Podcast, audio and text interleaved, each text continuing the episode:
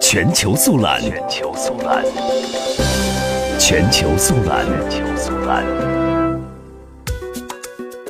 缅甸军方七号发布消息称，一架军机当天下午在该国南部突然失联，机上载有一百一十六人。缅甸国防军司令部发布的消息称，该架由南部城市丹老飞往缅甸最大城市仰光的军机，在距离南部德林达伊省首府图瓦西部二十英里处突然失联，搜寻及救援工作正在进行。机场方面的消息称，机上有一百零五名乘客及十一名机组成员。